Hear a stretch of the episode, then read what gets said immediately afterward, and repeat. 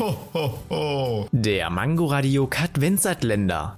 Seit 1949 produzierte die dänische Firma Lego mehr als 200 Millionen dieser kleinen Biester, äh, Plastikelemente. Außerdem gibt es 102.981.500 verschiedene Möglichkeiten, sechs dieser acht noppigen Steine einer Farbe zu kombinieren. Ja, mich würde auch interessieren, wie viele Leute auch schon ein Trauma von diesen Dingern haben. Tun aber auch weh, wenn man drauf tritt.